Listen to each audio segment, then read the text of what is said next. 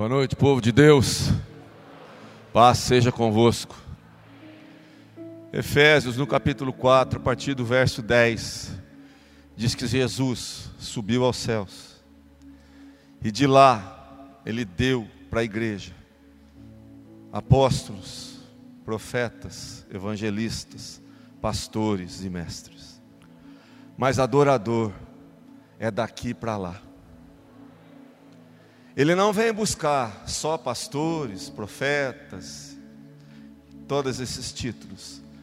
Ele está à busca de adoradores.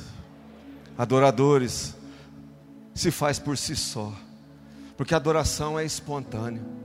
Deus não fabrica adoradores, Ele não vira a chave e de repente seres humanos se transformam em adoradores, seres humanos se transformam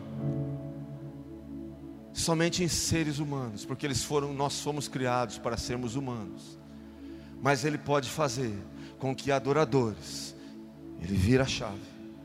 E ele pode fazer com que adoradores se transformem em apóstolos, profetas, evangelistas, pastores e mestres. Levante a sua mão mais alto que você puder.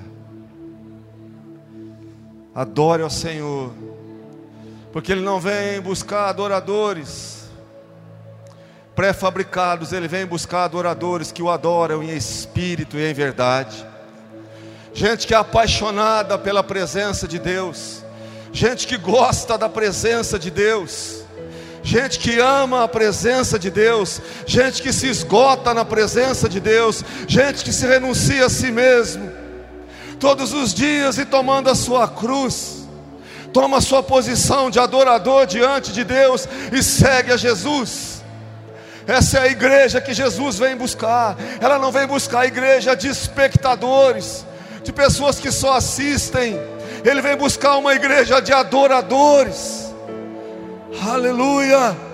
Você pode adorar com as suas palavras, você pode adorar orando em línguas, se você é batizado no Espírito Santo, você pode adorar com seus gestos, mas acima de tudo, adore ao Senhor com o teu coração, com o que há de melhor, com o que há de mais sincero, com o que há de mais verdadeiro em você. Não espere a condução ou a indução de ministro nenhum. Adorador não poupa tempo, adorador não poupa distância ele não poupa esforço. Adorador é aquele que ele sabe que a recompensa dele é a presença do seu Senhor. Aleluia. Oh glória! Essa é a igreja que te adora, Senhor. O adorador tem a certeza absoluta de que Deus ouve a sua voz de que Deus sabe da tua presença, porque a tua presença verdadeira, adorador, atrai, atrai a presença de Deus. Oh!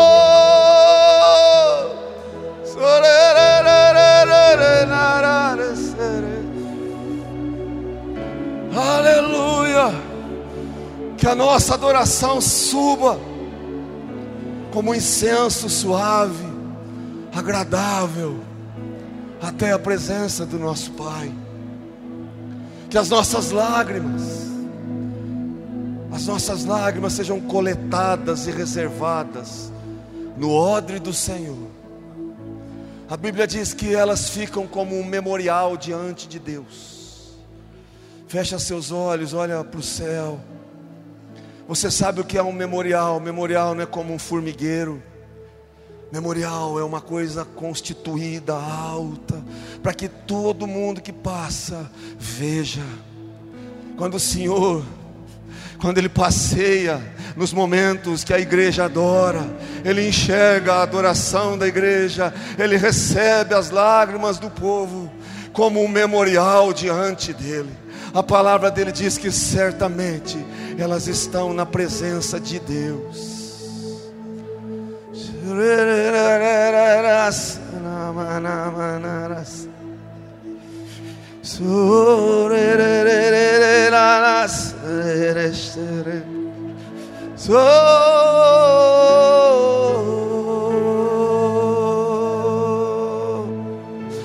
Receba, Senhor, o melhor de nós.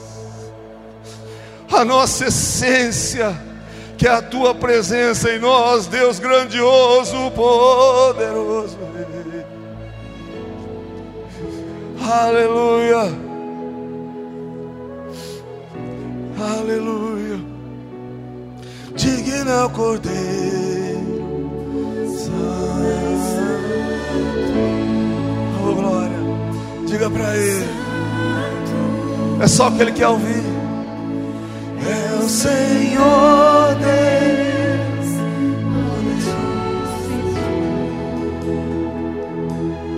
Digno é o Cordeiro. Digno é o Cordeiro. Pois tu és. Santo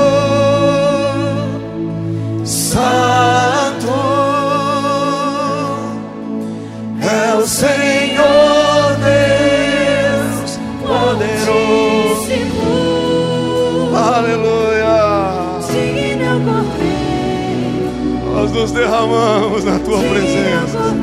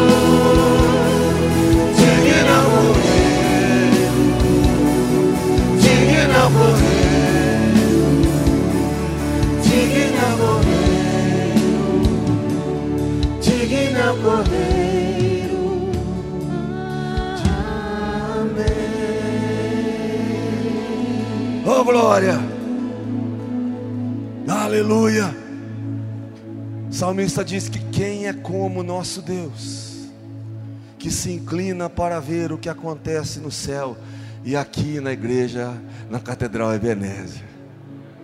A palavra do Senhor diz que os olhos do Senhor repousam sobre os justos, que Ele é excelso, acima de todos os deuses, mas que a atenção dele está voltada para aquele que é humilde. O servo humilde alcança o favor do seu Senhor. Gentilmente olhe para a pessoa que está ao seu lado. Eu sei que você não pode tocar, a máscara vai impedir, mas o teu olhar vai ser uma linguagem compreensiva. E você vai dizer para ela: Deus abençoe a sua vida. Deus abençoe a sua casa. Deus abençoe a sua família. Deus abençoe as suas mãos, porque tudo que vier às tuas mãos vai se tornar santo. Vai dar certo. Vai funcionar, é a promessa dele. E que o Senhor te guarde. O Senhor te proteja. Ele guarde a tua saída e guarde a tua entrada. Em nome de Jesus. Estou aqui pronto para assumir o lugar, nem de longe na mesma proporção. Mas me coloco nas mãos de Deus. O pastor Ciro teve uma eventualidade, está incapacitado hoje de ministrar a ceia. De manhã o pastor Luiz ministrou e eu recebi a honra de ministrar agora à noite, compartilhar a minha alegria com a igreja. E nós vamos orar por ele, pela pastora Osaide, como é do nosso costume. E digo assim, não tem como eu substituir pastor Ciro e pastor Osaide. Quem sou eu diante dessa grandeza? Mas nós somos escalados para estar aqui porque somos membros do conselho e na falta do pastor titular, quem cumpre essa, essa, quem tem essa incumbência são os membros do conselho.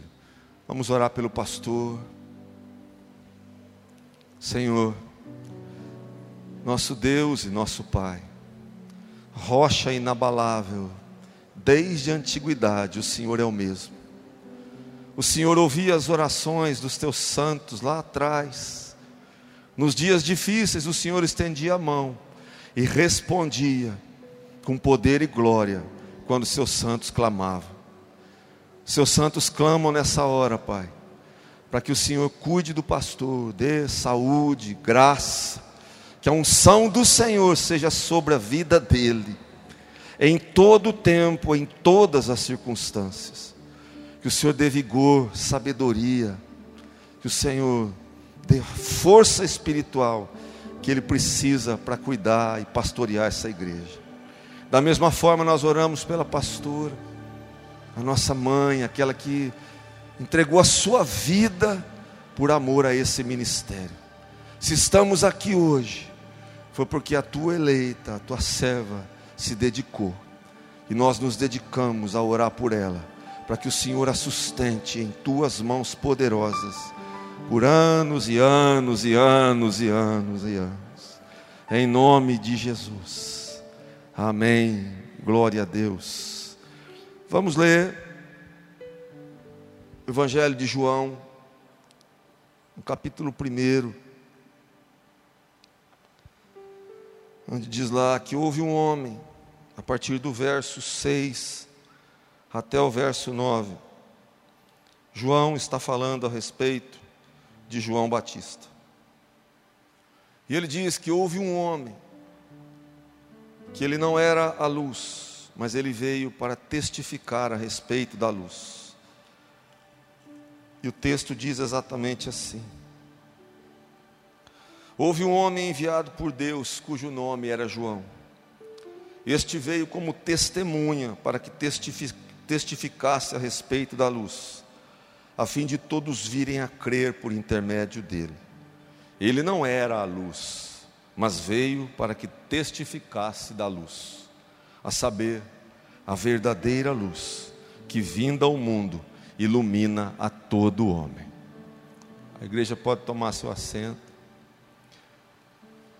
O apóstolo João está dando testemunho de João Batista, o precursor de Jesus, aquele que preparou o caminho do Senhor. Mas o que eu quero falar nessa noite é dessa verdadeira luz que ilumina todo homem que vem ao mundo. Uma das, das coisas que nós, pastores, mais enfrentamos no ministério uma das coisas mais difíceis da gente enfrentar e saber, ter discernimento para lidar com isso, é a falta, é a incapacidade das pessoas de tomarem decisões. A maioria das pessoas, mesmo irmãos, eu vejo isso muito no trabalho também, tem muita dificuldade em saber o que quer para a sua vida. A gente se depara às vezes com pessoas de longa data de caminhada e até hoje tem a mesma fala: estou esperando para ver o que é que Deus vai fazer na minha vida. E Deus, Ele nunca vai fazer algo que você não quer. Como que o Senhor vai fazer alguma coisa na sua vida se você não, não almejou aquilo? Ele te dá aquilo que você deseja, Ele te dá aquilo que é melhor para você. Porque senão vai chegar lá na frente, você vai um dia se aborrecer com isso e vai dizer: Senhor, eu não pedi isso, o Senhor me penalizou com isso. E Deus não é isso, Deus é amor, Deus é justiça.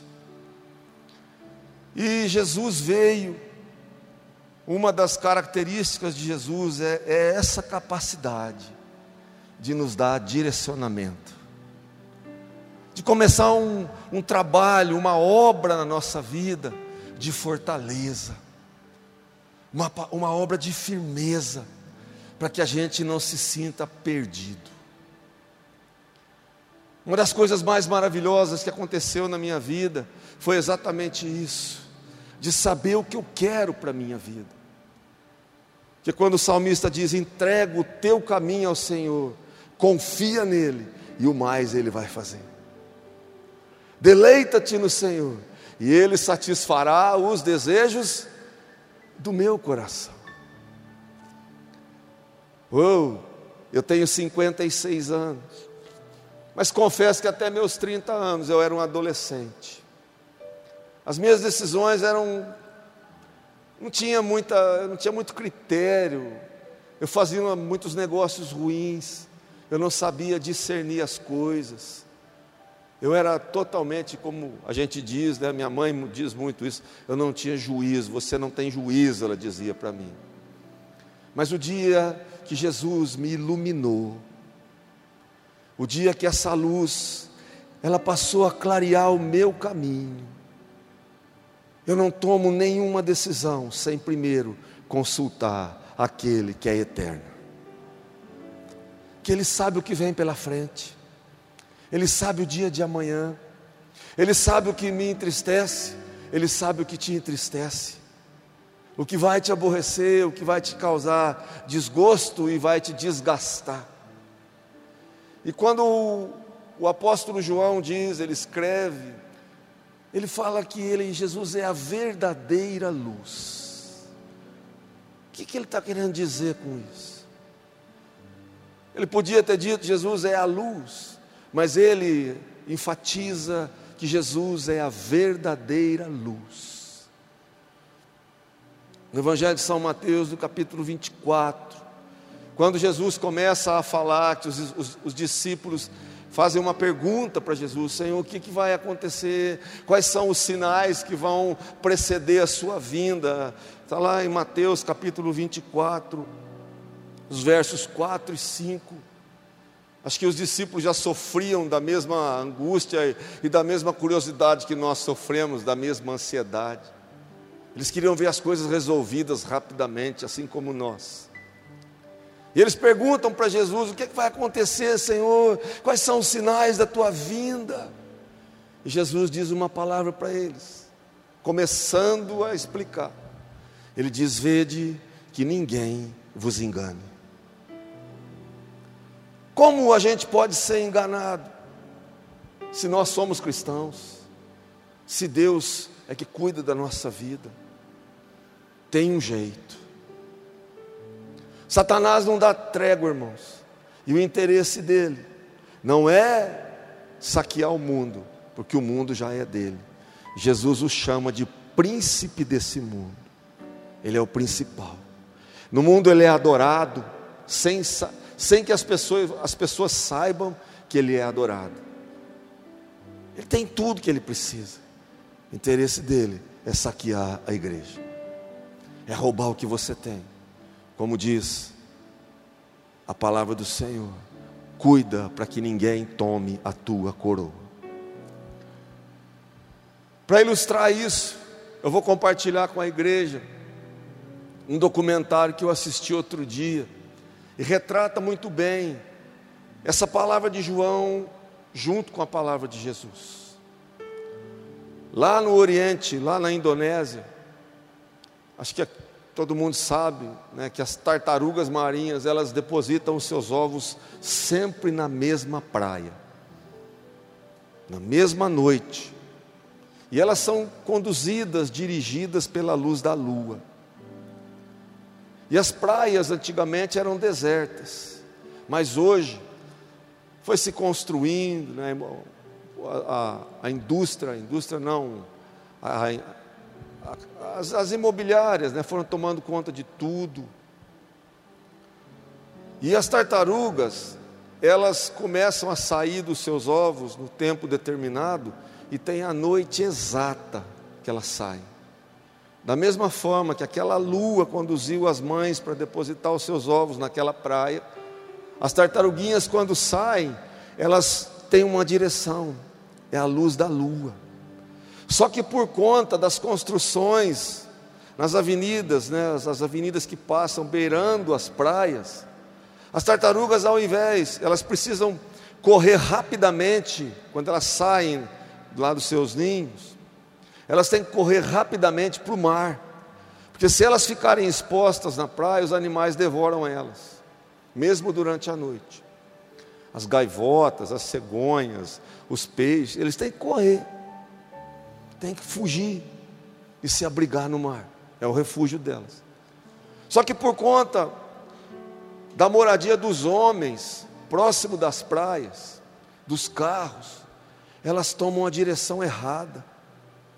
E ao invés de irem na direção da lua, da salvação, da vida, que é o referencial delas, elas são enganadas e elas são atraídas pelas luzes da cidade.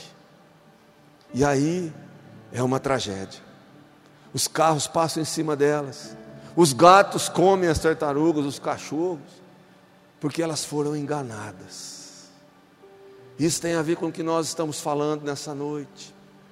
Nós estamos muito próximos da volta de Jesus, muito próximos. Quase todos os sinais referentes à proximidade da volta de Jesus já se cumpriram, quase todos. E ainda tem gente sendo seduzida por luzes erradas. Ainda tem gente que não consegue fixar em Jesus, ele se distrai. Tem gente que é atraída, engodado, se envolve com relacionamentos que ele acha que é a coisa mais certa do mundo. Eu, eu fico muito preocupado. Nós conduzimos ali os cultos na Catedral da Graça. E com esse advento aí da pandemia, as pessoas, lógico, isso aí eu penso que foi provisão divina. Elas não, não têm vindo com mais frequência à igreja, estão assistindo os cultos nas suas casas. É um benefício. Mas que Deus proveu, proporcionou isso. E tem sido benção mas me preocupa. Porque muita gente, não digo muita, algumas pessoas, às vezes acabam deixando o seu domicílio, esquecendo aonde nasceu, aonde foi pastoreada, aonde ela foi visitada, aonde ela foi acolhida, aonde ela conheceu Jesus. E indo atrás de outras doutrinas, de pastores virtuais, que não sabe aonde você mora, que não conhece a tua vida, você não é ovelha dele. Eu posso estar pregando contra isso que nós estamos fazendo, mas valoriza o lugar onde a tua referência foi estabelecida. Valoriza. Um dia eu conheci Jesus aqui. Foi um, o dia, um dos dias mais felizes da minha vida. Eu não conhecia isso, irmãos. Sabe se mover, quando nós adoramos, quando nós cantamos, algo diferente flui de dentro de nós. Que a gente não tem palavra, que a gente se esgota, e querendo mais e mais e mais e mais. Eu não conhecia, eu era só superficial. Eu fazia igual todo mundo faz, Deus te abençoe, vai com Deus, obrigado, Deus lhe pague e tudo mais. Mas eu não conhecia Deus, eu não conhecia a presença de Deus. Hoje eu conheço, hoje eu sei o referencial que eu tenho, o Jesus que eu conheci aqui nesse lugar. Feche seus olhos, coloque a sua mão sobre o seu coração. Hoje é uma noite diferente, porque é uma noite de comunhão. É noite de santa ceia. É noite que nós vamos nos aproximar assim muito pertinho de Jesus. Faço uma oração por você dizendo: Senhor, eu quero seguir a verdadeira luz. Eu não quero ser engodado, eu não quero ser traído, eu não posso confiar no meu coração porque a tua palavra diz que o meu coração é totalmente corrupto, e maldito é o homem que confia em si mesmo que confia no homem. Pede ao Senhor, dirige os meus passos, Pai. Coloca para mim, Senhor, caminhos de luz, caminhos de vida, caminhos seguros. Ilumina a minha vida. Faça com que eu veja a tua presença em todo o tempo, em todos os lugares. Faça com que eu seja a luz que brilha diante dos homens, para que eles vejam as minhas boas obras e glorifiquem a Ti, Senhor, que está no céu. Aleluia. Oh, glória a Deus. Ah, Senhor. Dá para a gente, ó Deus, a unção que direciona. Tira a ilusão dos nossos olhos, Pai tira o engodo, que brilhe para nós a verdadeira luz. Porque quando a Bíblia diz que existe a verdadeira, é porque tem a falsa. E a gente tem que ter discernimento, Pai, para saber qual delas seguir. Aleluia. Amém. Olha aqui para mim. Jesus diz no Evangelho de João mesmo, capítulo 8, no verso 12. Tinha uma canção que a gente cantava que dizia assim: Vou seguir os passos de Jesus, vou levar comigo a minha cruz se espinhos ferem os meus pés, eu vou descansar nos braços de Jesus. Vamos de novo? Quem lembra? Que gostoso. Vou seguir os passos de Jesus, vou levar comigo a minha cruz. Se espinhos ferem os meus pés, eu vou descansar nos braços de Jesus. Quando o crente está firme nos pés do Senhor, ele passa pela. O inimigo se levanta, mas tem que cair. O crente não deixa a cruz, mas leva até o fim. Se caiu mil ao seu lado, ele não cede, não. Sempre está protegido por um batalhão. Deus dá ordem aos seus anjos para proteger. Bem guardado desse jeito, desistiu, porque vou seguir. Levanta a mão assim. Os passos de Jesus vou levar comigo a minha cruz. Se espinhos ferem os meus pés, eu vou descansar nos braços de Jesus. Uh! Aleluia! Glória a Deus. Por que é que eu estou cantando isso? Porque o versículo diz isso. Verso 12 do Evangelho de João. De novo lhes falava Jesus, dizendo: Eu sou a luz do mundo. Apontava para ele, não eu, Jesus. E ele diz: Quem me segue não andará em trevas, pelo contrário, terá a luz da vida. Porque a própria palavra diz, ele censura os fariseus, ele diz: não tem como você andar com alguém que não enxergue mais que você. Se um cego conduzir outro cego, o que, que vai acontecer? Os dois vão cair no, no abismo, no desfiladeiro.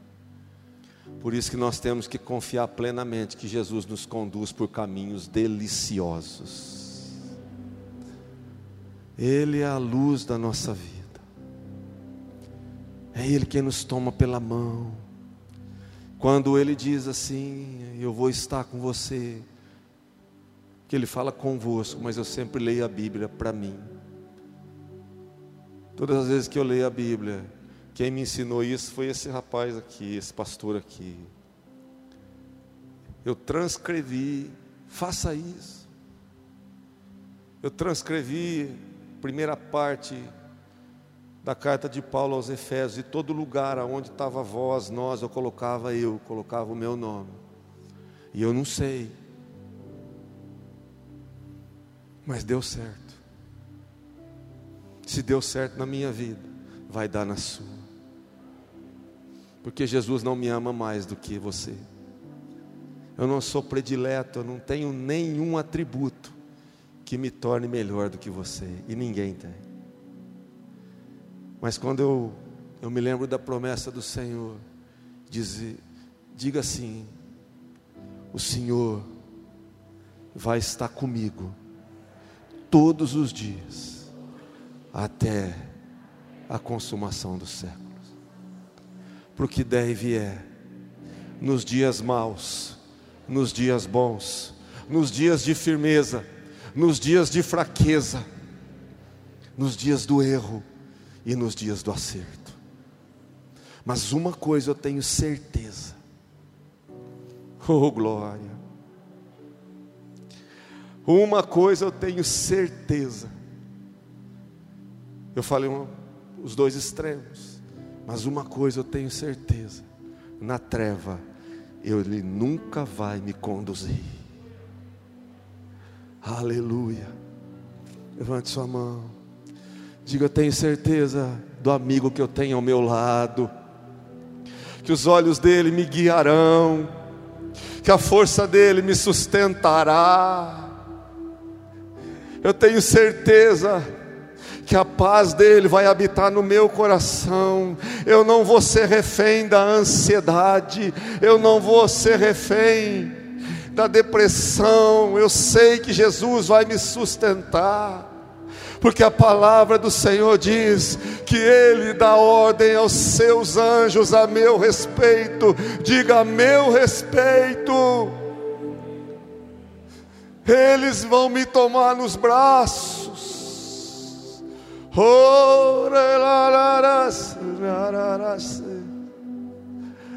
Se caso eu tropeçar em alguma pedra, eles vão me sustentar em seus braços, para que eu não caia.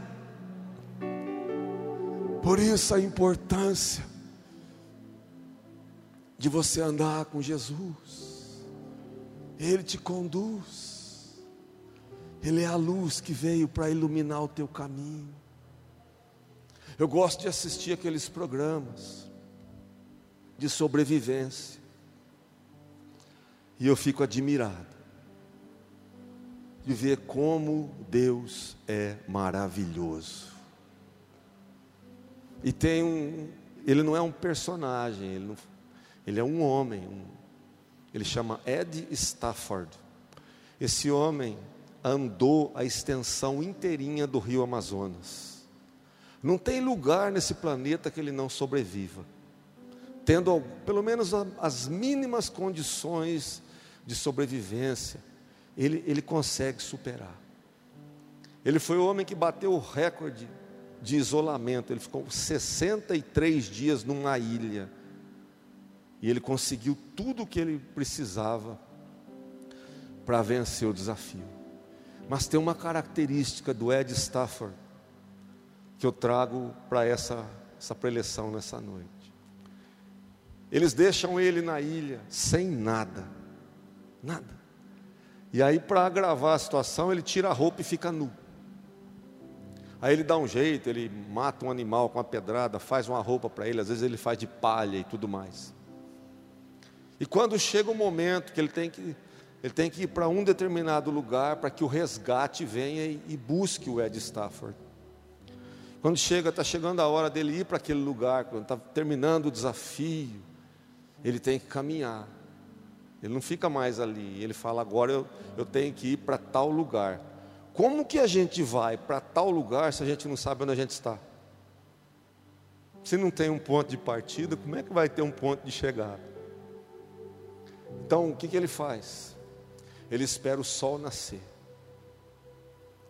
E ele vê aonde o sol nasce, é a referência, sempre é a referência dele. E ele faz o seguinte: ele estende a mão direita para o lado do sol, é o leste. Todo lugar do mundo, o sol nasce no leste. Você pode confiar, é como Jesus, por ele ser a luz verdadeira, ele é a sua maior referência. Você pode confiar que todo dia Ele vai estar lá, se apresentando, se revelando, se manifestando a você. Você pode não ver, mas Ele vai estar lá, com certeza. E aí ele, ele estende a mão esquerda para lá, então ele sabe que lá é o oeste. E se lá é o oeste, ali é o leste, ele sabe que a cabeça dele posiciona para o sul e que as costas, os pés dele se posicionam para o norte. Ele já sabe para onde ele quer ir. E isso lembra do quê?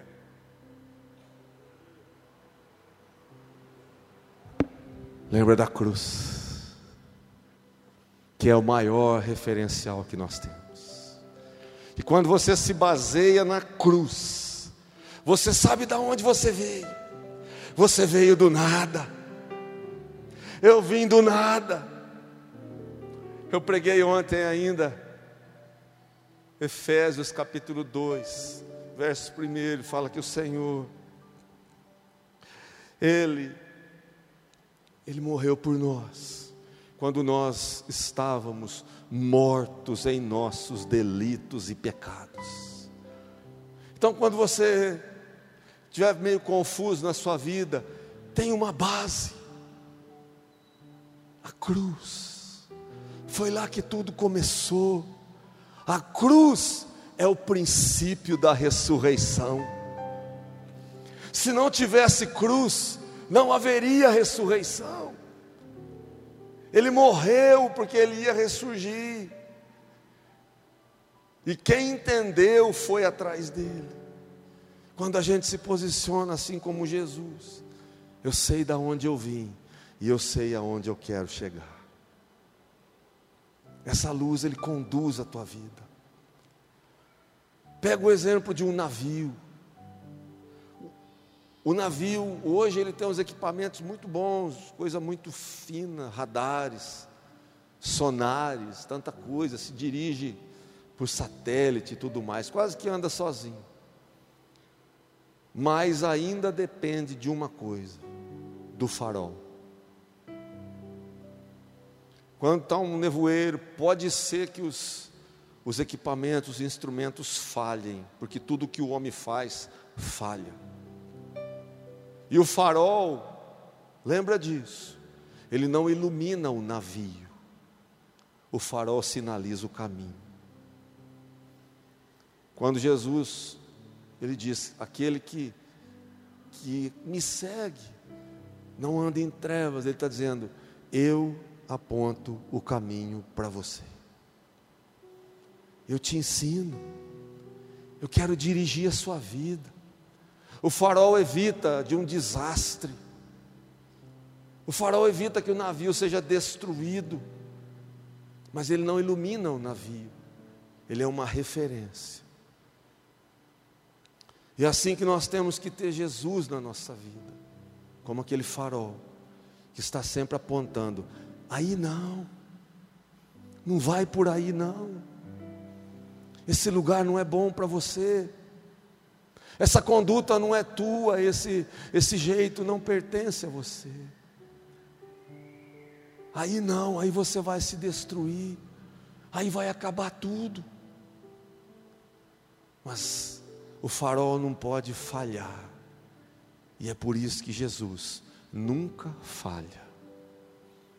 Ele é perfeito e ele é fiel. Ele é perfeito, ele é fiel. E quer mais que isso? Ele nos outorga o direito de nós sermos assim como Ele é. Filipenses capítulo 2, no verso 15, diz que o Senhor nos colocou nesse mundo, a segunda parte do versículo, para que nós resplandeçamos no meio de uma geração perversa e corrompida. Ele compartilha conosco dessa dádiva maravilhosa de sermos condutores de outras pessoas. Mas a gente só consegue fazer isso se nós absorvermos de Jesus na nossa vida. Quem tem vontade de ser assim? Como é bom, né? Quando uma pessoa precisa de um conselho, e procura os cristãos. É porque você reflete a imagem de Jesus Cristo. Você reflete aquilo que Jesus realmente é. Você reflete a segurança que só os adoradores, os que seguem a Jesus, conseguem refletir. O verso diz assim: que nós somos colocados como luzeiros, como lâmpadas nesse mundo.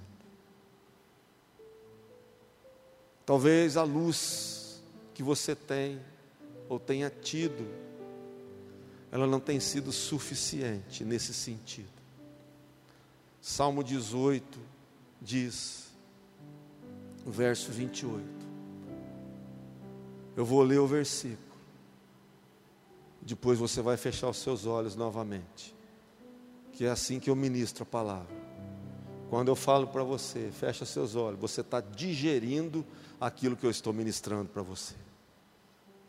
É como um sintetizador, vai, vai, você vai absorvendo aquilo. Salmo 18, verso 28 diz: O Senhor faz resplandecer a minha lâmpada, o Senhor meu Deus derrama luz nas minhas trevas. Fecha seus olhos. Estende as suas mãos em forma de quem quer receber de Deus a iluminação que vem do alto. Tiago, capítulo 1, verso 16 diz: Não vos enganeis, toda boa dádiva, todo dom perfeito vem direto do Pai das luzes, em quem não pode haver mudança e nem sombra de variação. Coloca as tuas mãos em forma de dizer assim, Senhor, eu estou disposto a compartilhar com as outras pessoas da luz que o Senhor tem derramado na minha vida. Derrama luz sobre mim, Senhor. Faça resplandecer a minha vida. Que eu seja um servo, uma, um referencial aonde eu estiver. Fazendo o que for no meu dia a dia, eu posso estar envolvido na pior das circunstâncias, no pior momento de opressão. Oh, glória! Eu quero ser conduzido por ti. Faz resplandecer a minha lâmpada, Senhor. Faça com que eu brilhe, porque a, a luz do Senhor prevalece contra as trevas. A luz do Senhor suprime as trevas. A luz do Senhor faz com que toda treva seja dissipada. Eu não quero andar sem a direção do Senhor. Eu não quero tomar decisão sem a direção do Senhor. Oh, glória! Concede, Pai do céu, nessa hora, iluminação para a tua igreja, discernimento para a tua igreja porque vem aí uma semana e tantas coisas podem acontecer, tantas decisões precisarão ser tomadas, tantos caminhos têm que ser percorridos, tantas tentações nós vamos ter que enfrentar e vencer. Tantas forças vão se levantar contra nós, e haja o levante que for lá do inferno, das trevas, a nossa luz vai resplandecer, Senhor. Aleluia. Pede ao Senhor, derrama da tua luz sobre as minhas trevas. E Deus vai te reconhecer, Ele vai te atender. Eu tenho certeza disso. E eu declaro isso na sua vida em nome de Jesus. Amém. Olha aqui para mim. Salmo, perdão, Provérbios capítulo 20, versículo 27. Diz assim: O espírito do homem é a lâmpada do Senhor. Quer dizer que Deus nos vê como um receptáculo, um lugar onde Ele pode depositar a presença dEle. Mas a segunda parte do versículo diz que Ele esquadrinha todo o nosso ser. Nós não temos a menor chance de fugir das mãos de Deus. E essa lâmpada, ela só vai brilhar de uma forma. Gálatas capítulo 5, verso 16, diz assim: Andai em espírito, e jamais, diga comigo, jamais cumprireis a concupiscência ou o desejo da carne. Quer ser conduzido por Jesus? 1 Coríntios capítulo 6, versos 7 ou 8. Aquele que se une ao Senhor torna-se um só espírito com Ele. Torna-se um só espírito com Ele. Você vai ter paz e segurança só em Jesus Cristo que você desfrute dessa palavra. Amanhã cedo, quando você for levantar para trabalhar, ou procurar um trabalho, que em nome de Jesus as portas estejam abertas. Que você viva a melhor semana da sua vida, sempre lembrando disso. Jesus está comigo, Ele me guia, Ele não deixa eu andar em trevas. Sempre pensando nisso, você vai ver que a sua semana vai ser diferente. Você vai ser cheio do Espírito. O Senhor é a minha luz, a minha salvação. A quem temerei? a quem temerei. O Senhor é a minha luz, a minha salvação. A quem temerei? A quem temerei? Glória a Deus. Diga assim: Eu vou viver o melhor de Deus, no Espírito de Deus, na presença de Deus, todos os meus dias, porque eu tenho a verdadeira luz. Aleluia, aleluia, glória a Deus, adora a Deus, igreja, adora o Senhor, Ele conduz a tua vida, Ele guia os teus passos. E Ele te enche da presença dEle. Tem aquele cântico que diz: por que, que o salmista, aliás, o salmista não, o próprio Deus, Números capítulo 6, né, ali está a bênção sacerdotal. E a bênção sacerdotal, o Senhor diz aos sacerdotes: quando você encontrar com algum dos seus irmãos, você diz para ele: O Senhor te abençoe e te guarde o Senhor faça resplandecer o seu rosto sobre ti e tenha misericórdia de ti. O Senhor te abençoe e te dê a paz. Por quê? Fazer o rosto resplandecer. Porque quanto mais nós contemplamos a face de Deus, mais luz de Deus nós absorvemos. É uma luz que você não vê mas o inimigo vê, e ele foge da tua presença. Então, um desses preletores que diz assim: se é uma coisa que Satanás tem medo, é das orações da igreja, é da presença de Deus na vida da igreja. Que o Senhor nos abençoe, que você seja isso, portador da verdadeira luz. Em nome de Jesus.